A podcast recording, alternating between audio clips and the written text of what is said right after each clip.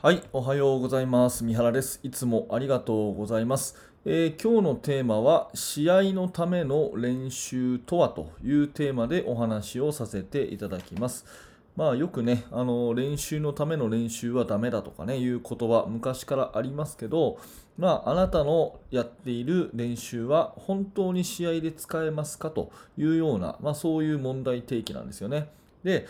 えーと実はですね先日ある方から勧めをされてですねこの本は面白いよということで読ませてもらった本がですね、えー林さんという方が書いたサッカーの指導者が書いたですね、えータイトルは「サッカーとは何か」と。サッカーとは何かっていうもうすごいタイトルですよね。その本を、えーまあ、バスケットのね、えある指導者の仲間から勧められて、これ読んでみなよ、すごく面白いよって言われて、えー読んだんですよ。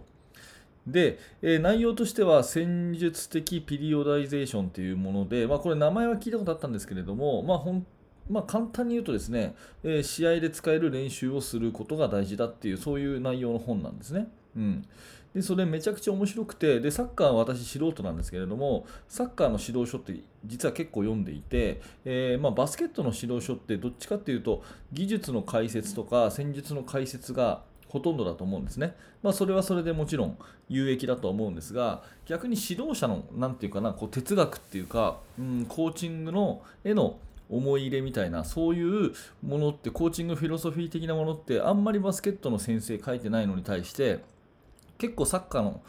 え指導書ってそういうのが多いんですね。なのでコーチングっていうもうちょっとくくりが広い中での指導書っていうことで結構サッカーのものは好きなんですよ。でその中の一つが、まあ、戦術的、えピリオダイゼーションっていうそういう理論でですね、まあ、その試合のための練習ってこういうふうに考えていこうねっていうような一つの問題提起ですね。まあ、それが書かれている本が、まあ、そのサッカーとは何かっていう本なんです。まあ、もしよかったらね、あのブログにも書いたので、えーもしよかったらちょっと読んでみてくださいというところなんですが、まあ、要はね、えーまあ、バスケットボールっていう競技は、もう敵がいるし味方がいるしスペースがあって時間があってっていうところでいろんなものが複雑にこう絡み合ってるのでもう要はバスケが上手くなるんだったらバスケットボールというゲームでしか上手くならないよっていう話なんですね、うん、例えばコートを何往復も走るシャトルランあるじゃないですか。であれ体力をつけるためにやるっていうことはいいと思うんですけど結局それはバスケットボールにどこまで行っても直結しないと。いうことなんですよね、うん、だから本当の意味での体力っていうのはもうあの分解したものをくっつけるっていうねあの走れるようになるんだったらラントレーニングをやって、えー力をつけたければウェイトトレーニングをやって、えーそしてね技術を身につけたければ、えー人でハンドリングをやってとかっていうふうにこう部分部分をやっていってくっつけるっていうんじゃなくてもうゲームの中で全部を伸ばしていくっていうのが本来じゃないかっていうそういうまあことを言いたいのかなこの本はっていうふうに思ったんですね、うん、ちょっと細かいところはいろいろ解釈あると思うんですけど私にはそんな風に感じたんですね。で、えーまあ、今日の本題っていうか練習あの試合のための練習って何かっていうと、まあ、この5つの条件を満たしているかどうかっていうことだと思うんです。1つずつ言うとまずボールがあるかどうかね。ボール。それからゴールがある、ね、そしてスペースがある。相手がいる。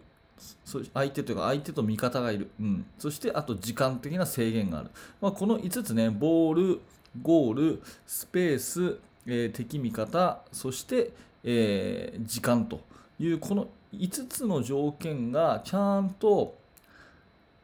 えー含まれていないとバスケットボールというゲームにならないと思うんですよ。だからなるべくこれかこれが何かが欠けてる練習っていうのは、まあ、避けた方がいいのかなってこの本を読んで改めて思いました、うん、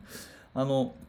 まあじゃあ5対5だけやっときゃいいのかっていうとそうじゃないとは思うんですね。そうじゃないとは思うんです。やっぱりその一つの目的を持ったドリルとかっていうのは必要だと思うんですけど、まあ、なるべくこのゲームという要素をちゃんと入れた中で練習を考えていくっていうそういうことですよね、うん。まあ、例えば、うん、分かりやすい例で言うとえー対面パス。2人組でパスをする。キャッチボールですね、まあ、これはパスの投げ方を身につけるにはもちろん必要だと思うんですがそのゲーム的要素っていうふうに言うと、まあ、ボールは持ってるけどもゴールは関係ない。スペースも関係ない。相手はいるけど時間的な制約はないということで、まあ、あの条件5つの条件のうちボールと相手っていうことしか、まあ、満たしてないと。でさらに言うと、まあ、味方はいるけれども敵はいないんで、えーまあ、ボールを持ってるか否かっていうことぐらいしか、まあ、それは要素として入ってないということですね。まあ、スリー面とかも一緒ですよね。うん、誰も邪魔されないし、うん、ボールはあってゴールはあるけど、うん、あの時間的な制限とかね、うん、それからスペーシングとかそういうのもないしっていうふうに考えると本当にリアリティある練習って考えるとね結構難しいんですよ。だからボール、ゴール、スペース、それから人ね、敵味方、そして時間的な制限。こういったものを、まあ、含んでいって練習を作っていくっていうことが大事かなというふうに思います。であとはやっぱり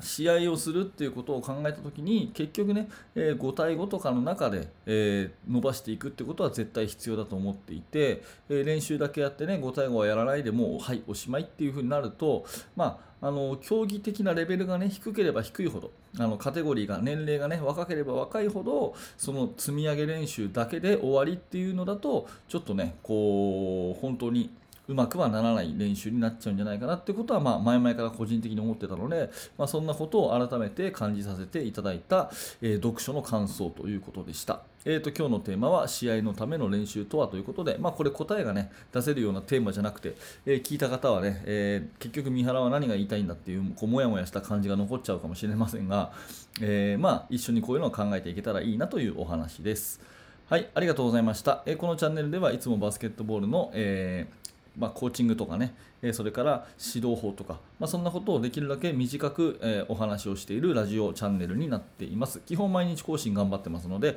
えもしよかったらチャンネル登録をしてまた聞いてください。えそして下の動画の説明欄にヒマラヤラジオのリンクが貼ってあります。ヒマラヤフォローしていただけると、えポッドキャストで同じ放送を聞けますので、え聞き流しがやりやすくなるので、ぜひヒマラヤの方もフォローをお願いします。はい、最後までありがとうございました。三原学でした。それじゃまた。